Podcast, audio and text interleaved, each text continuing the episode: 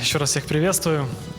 Здорово. У вас очень классно, уютно, атмосферно. Мы приехали с Бучи.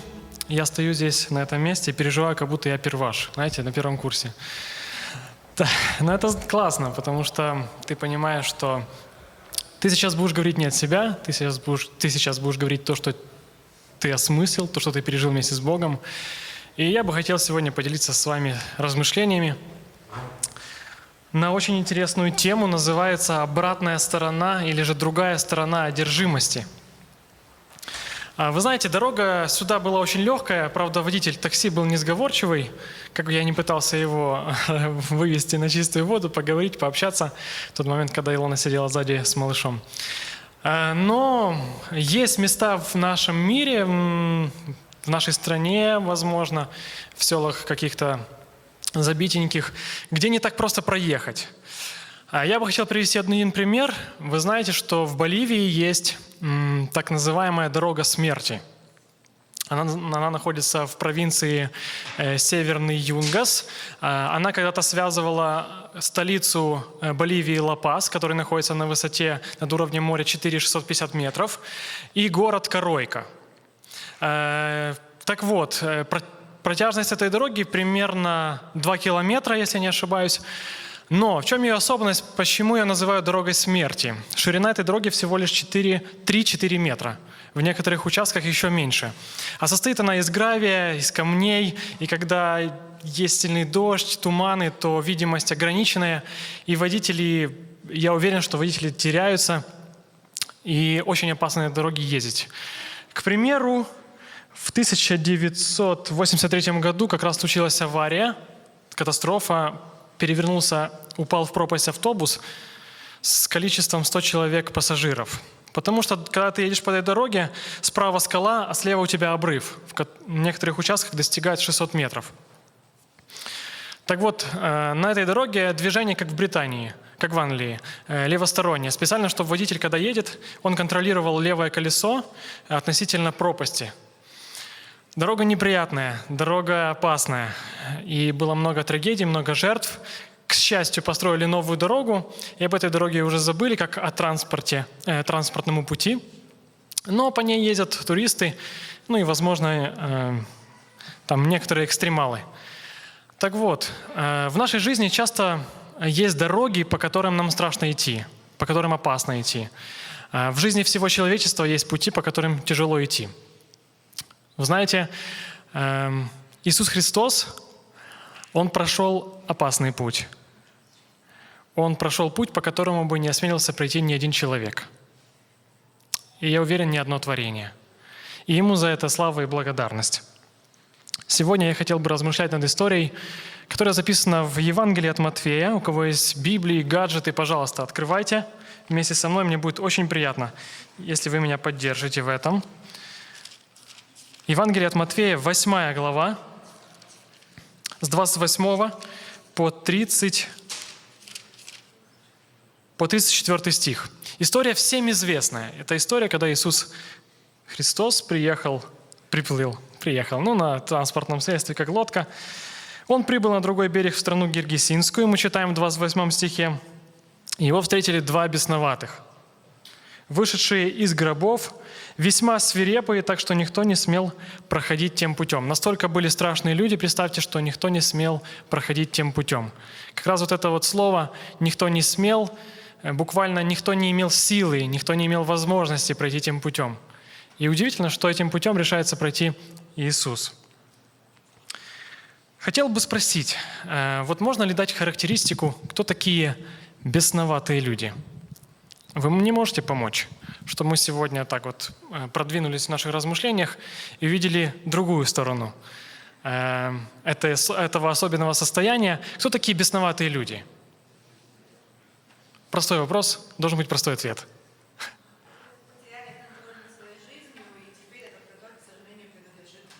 Спасибо большое, Маша. А каким образом эти люди становятся одержимыми или же бесноватыми? Ну, элементарный, возможно, какой-то пример. Или как мы привыкли думать, как это происходит. Как вы думаете? Все началось с отвержения Бога. Еще какие варианты? Прошу. Мгм. То есть место Бога занимает, соответственно, Люцифер, дьявол, да, сатана. Хорошо, спасибо большое. Эм, Удивительно, что эту историю решили описать все три евангелиста. То есть ну, недостаточно было э, отобразить эту идею важную, то, что хочет заложить автор Евангелия, только в одном Евангелии, Евангелие от Матфея. Эту историю повторяет Марк в пятой главе, если вы откроете, тоже посмотрите, и Лука, тоже восьмая глава.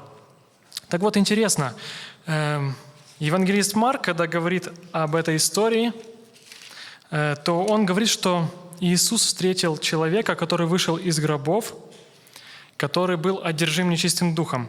Второй текст Евангелия от Марка, 5 глава. Э, Если вы откроете синодальный, или же там у вас в смартфонах, не знаю какой перевод, э, одержимый слово будет курсивом. Это значит, что его вставили. На самом деле в греческом тексте этого слова нет. Я сейчас немножко поумничаю, но вы поймете, почему я умничаю. Там слово буквально можно прочитать «человек в нечистом духе». И тут разница. А, Когда мы говорим «человек одержим нечистым духом» и «человек в нечистом духе», в чем разница этих понятий, этих состояний? Кто в ком? Это да, представим, что мы стакан наполняем водой или же полностью стакан погружаем в воду. Вы понимаете, что этот человек был полностью охватан нечистым духом. Он полностью в нем находился. Это было полное отступление от Бога. Весьма непростое состояние человека, очень сложное. И часто Иисус встречается с такими людьми. Хотел бы обратить внимание место жительства этого человека. Э, Евангелист говорит, что это, эти люди вышли из гробов. Для чего вообще были предназначены гробы, гробницы в скале? Для чего? Место захоронения. И эти люди жили там, представьте. По-другому можно сказать, что характеристику, которую дает евангелист Матфей и, и прочие евангелисты, что человек является потенциально мертвым.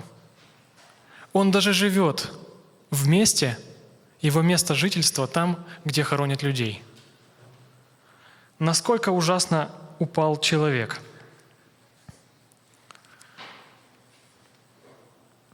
Интересно, что евангелисты, они, э, так сказать, подводят к этой истории постепенно, и вся, весь рассказ о том, как Иисус встретился с этим человеком, начинается еще до, задолго до этого. Например, в Марка мы ведь помним историю, э, притчу, точнее, Иисуса Христа о сеятеле, когда он вспоминает о том, что придет э, сатана, который похищает слово, которое посеянное.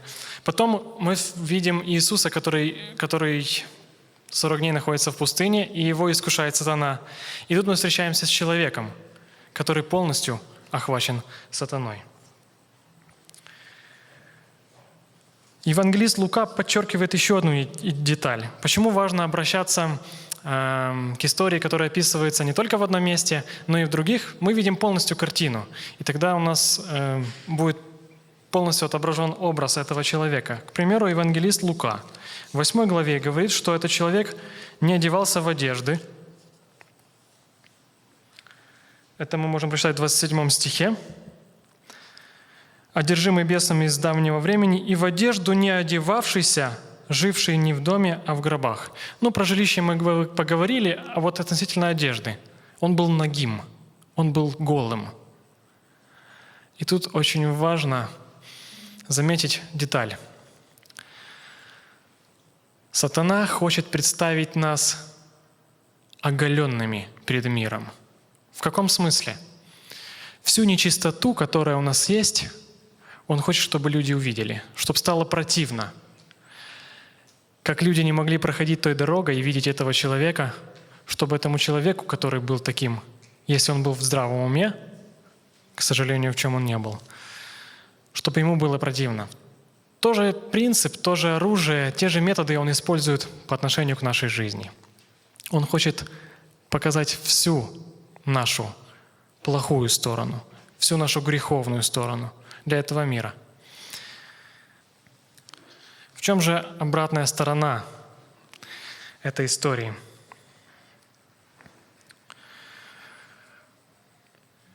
Когда мы говорим о других людях – примеру, об этом человеке, ну, нам просто размышлять. Но когда речь ходит о нас, то тогда важно понять. Одержимость – это аспекты, касающиеся только когда в тебе живет нечистый дух, когда тобой овладел сатана, и это проявляется как в неадекватном поведении, в сверхспособности каких-то, когда человек применяет силу, имеется в виду, да, не, мы не говорим о фантастике. Когда встречаешь человека, или вы слышали истории, возможно, о том, как изгоняли бесов. Но важно заметить, что одержимость проявляется не только в таком образе, не только в таком смысле. Возможно, можно предположить, что каждый из нас когда-то был одержим чем-то. Возможно, мы сейчас одержимы чем-то. Когда я думал э, об этой теме, я читал Евангелие от Матфея, восьмую главу, и я в тот момент находился на заработках в Польше. Вы знаете, студенты, они такие лихие и падкие на заработки, особенно летом. А тогда только начинался карантин, и очень сложно было найти работу. Э, я согласился на авантюру поехать в Польшу на сбор клубники. Я надеюсь, здесь в зале нет людей, которые собирали клубники. А если клубнику, а если есть, то мне очень интересно. Ну, коллеги. Ну, есть коллеги вот мои, которые собирали клубнику. Только кроме бабушки никто не собирал клубнику на заработках. И не езжайте. Не нужно. Это гиблое дело. В общем, эм, все преследовали тогда, э, ребята вот поехали, все преследовали одну цель. Урожай был не очень хорошим. Сложно было работать. Тогда было даже соревнование, кто больше соберет э, эти лубянки, у них называются, для клубники, такие корзиночки. Вы понимаете, мы были одержимы идеей. Нам нужно больше собрать клубники, нам нужно заработать денег, мы сюда приехали, всего лишь две недели, надо то, то, то, то, то, то, то, то. И ты все время думаешь об этом, думаешь об этом, думаешь об этом. Благо была суббота, когда ты мог успокоиться, а когда были еще дожди и были выходные, мы вообще были счастливы, потому что мы реально оттуда хотели уехать. Но понимали, что мы подставляем работодателя, ну и вообще ничего не, привезем с собой. Каждый из нас может быть одержим чем-то.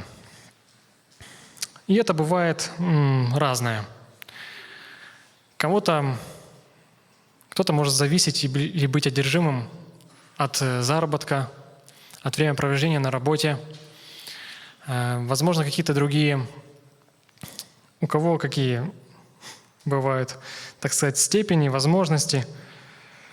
Но более того, можно с уверенностью сказать, что мы все одержимы были когда-то грехом, до того, как не встретились с Иисусом. Мы зависели от Него. Пусть даже мы не всегда признавали, что нам приятно, но чаще признают люди, что нам приятно. Грех, он приятный. До тех пор, пока ты не видишь другую сторону. Грех, он всегда разделяет человека с Богом. И этого человека, которого встретил Иисус, его состояние тоже разделяло его с Иисусом. Но интересно, что Иисус может посмотреть в глубину души человека, в глубину разума, увидеть даже в самом отступившем, в самом павшем и, возможно, тем, кого уже не принимают за человека, он сможет, может увидеть образ, свой образ. И это удивительно передает его качество характера любить принимать. Сегодня был урок по поводу Ноя и о потопе. Вы знаете, там в этой истории о потопе, как и в этой истории о бесноватом, есть важный принцип. Бог никогда не оставляет человека на уничтожение или никогда не оставляет человека без спасения, если это нереально сделать. Пока его можно спасти, Бог делает все возможное от себя – чтобы спасти человека. В случае с людьми, которые жили до потопа, мы читаем в Библии, что вся земля извратилась, испортилась, как испорченные продукты. Невозможно было ничего уже сделать с них. Человеке, которого мы встречаем в 8 главе Евангелия от Луки, Бог увидел, возможность спасения. И Он хочет ему это дать.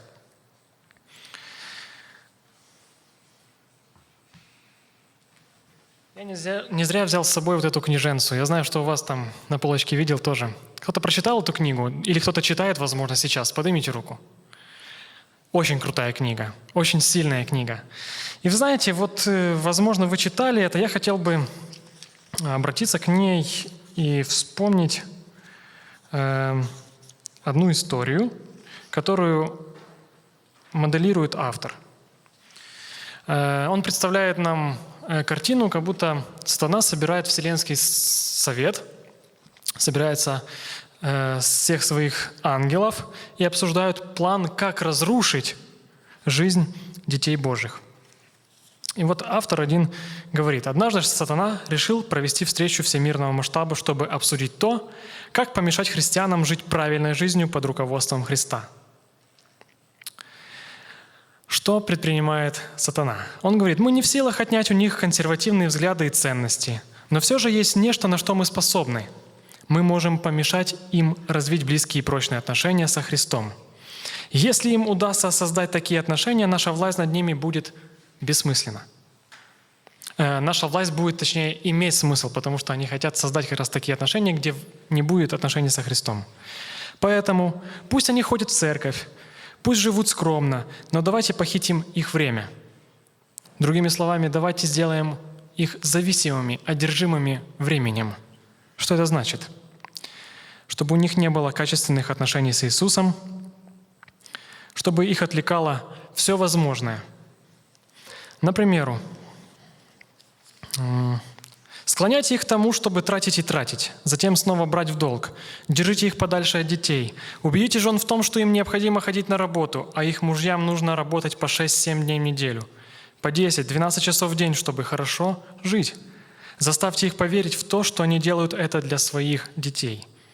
Обычно это отлично работает. Когда их семьи начнут рушиться, а в своих домах они не найдут отдушины от давления на работе, то будет все больше и больше погружаться в свои дела. Но вот что самое важное. Держите их разум в постоянном напряжении, чтобы они больше не могли слышать тихого и спокойного голоса. Пусть их в домах играет музыка, звук и шум телевизора, записей на iPod, радио, любых других отвлекающих внимание устройствах – этот постоянный шум и занятость приведут к хаосу, и в их умах разрушит союз со Христом. Отличная методика.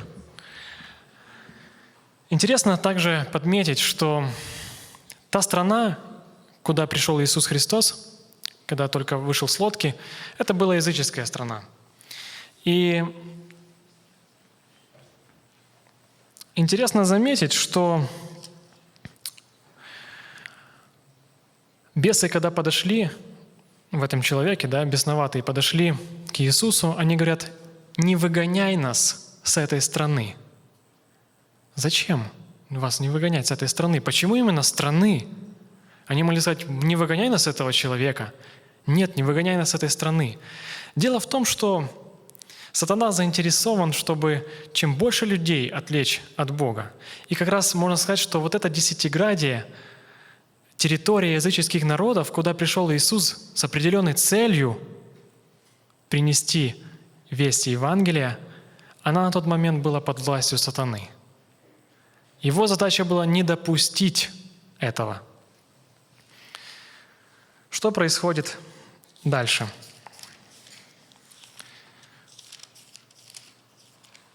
После того, как Иисус спросил, как его имя, он выгоняет его их, эти бесов, выгоняет в стадо свиней.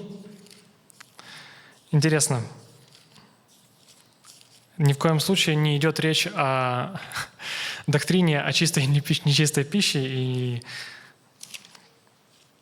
Хотя можно предположить, да, что Иисус специально в свиней, чтобы язычники отказались от свинины.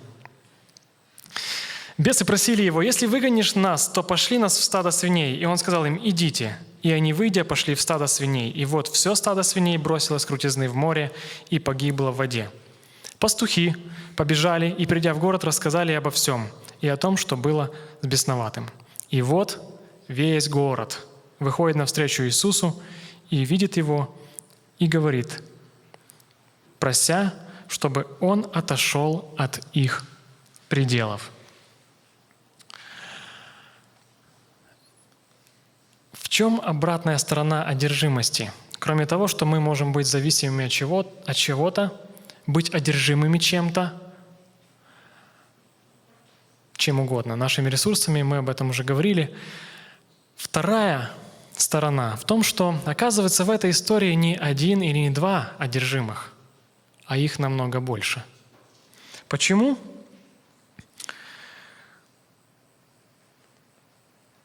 Есть три одинаковых слова в этом отрывке Евангелия от Матфея, 8 главе, которые относятся, первое, к бесноватому, который выходит навстречу Иисусу, к бесам, которые говорят, «Э, если позволишь нам выйти, то мы пойдем свиней. И третье слово «вышел» относится к народу, который выходит со страны. Обратите внимание, это 28, 32 и 34 стих. Вышедшие, в 28 стихе говорится о людях бесноватых. 32 стих. Выйдя, говорится о бесах. И вышел, говорится о народе. Очень уместно то, что э, переводчик синодального смог перевести эти слова э, с общим корнем. И это сразу ну, может помочь нам определить, что смысл слов одинаковый, еще и, и они похожи по звучанию. В греческом тексте эти слова тоже идентичны. Евангелист хочет показать, что бесноватых не двое, а бесноватые весь город. Почему? Потому что они хотят прогнать Иисуса от своего города. Они хотят, чтобы Он не заходил в их пределы – Они не приняли Иисуса и прогнали Его. Оказывается, бесноватых больше, чем двое. Рядом с этим городом теперь не может пройти Иисус. До этого мы читали, что с бесноватым по этой дороге, где жили бесноватые, не могли пройти люди. Теперь, оказывается, город сам становится противником пути Иисуса – Увидев его, просили, чтобы он отошел от пределов их. Одержимость проявляется не только в ком есть бес, говорящий не своим голосом, имеющий какие-то способности, который страдает, отвергает что-то, но и в человеке, который не допускает Бога в свое сердце, к своим пределам, пределам своей страны – Интересно, что почему-то эти люди побоялись о том, что они лишатся своего имения. Та свобода, которая оказалась ложной, для них оказалась ценнее, чем ту свободу, которую может принести Иисус Христос. Но благо, что это не такой конец этой истории. И вы помните, чем закончилась вся история с Десятиградием и жителями той страны? Пока вы думаете, я хотел бы сказать еще кое-что –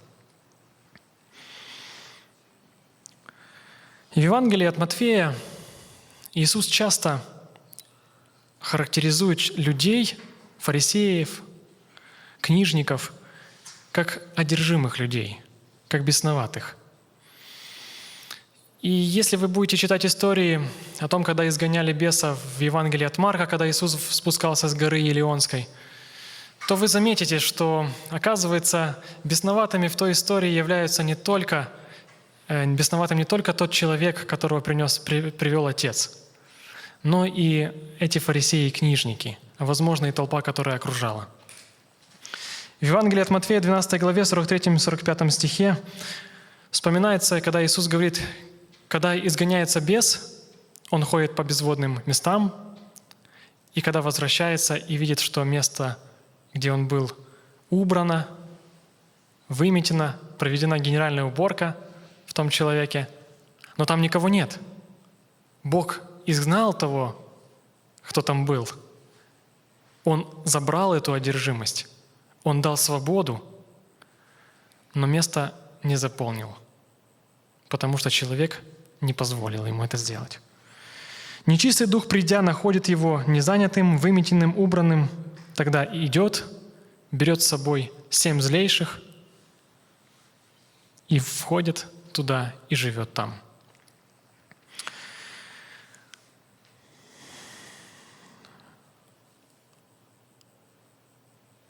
Бывает такое, что мы можем избавиться от чего-то, избавиться от одной зависимости. Не речь идет о каких-то плохих привычках, хотя о них тоже. Если, к примеру, я зависим от курения, но в один определенный момент я решил бросить, я приложил усилия лишь на полдня или на день, то на следующий день, если я не продолжу работать над собой, не продолжу бороться с, этим, с этой зависимостью, с этой одержимостью, что будет? Я возьму сигарету опять. То же самое со грехом. Когда мы побеждаем грех, но поймите, что все мы понимаем прекрасно, что это состояние не одного момента, эм, Спасение не однажды происходит в нашей жизни. Спасение — это процесс, длительный процесс, длительный процесс борьбы вместе с Богом против самого же себя, против нашей грешной природы, против дьявола. Как легко сорваться, когда ты не прилагаешь усилия? Как легко согрешить, когда ты не трудишься над собой? Как легко впустить в то место, над которым произведена была генеральная уборка, снова хаос, снова мусор, снова беспорядок, снова место и жизнь без Бога.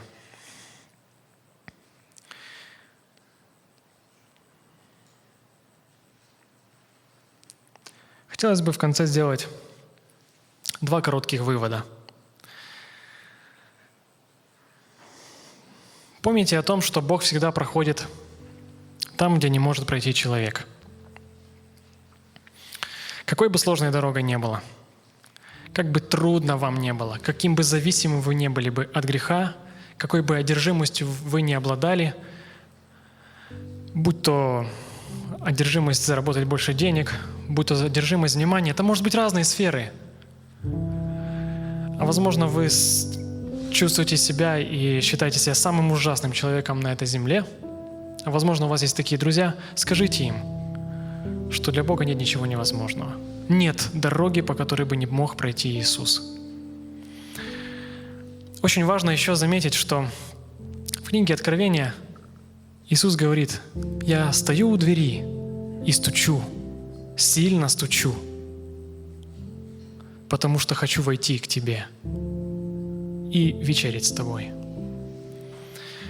Загляните в свое сердце. Посмотрите, от чего вы зависимы, чем вы одержимы. И пусть Бог войдет в него и создаст там обитель. Помните о том, что Бог хочет создать там не временное жилье. Он говорит в Евангелии от Иоанна, «Кто любит меня, тот соблюдает Слово Мое, и Отец мой возлюбит его, и мы придем к нему, и обитель Обитель — это не временное жилище, это постоянное место жительства. Мы обитель у него сотворим.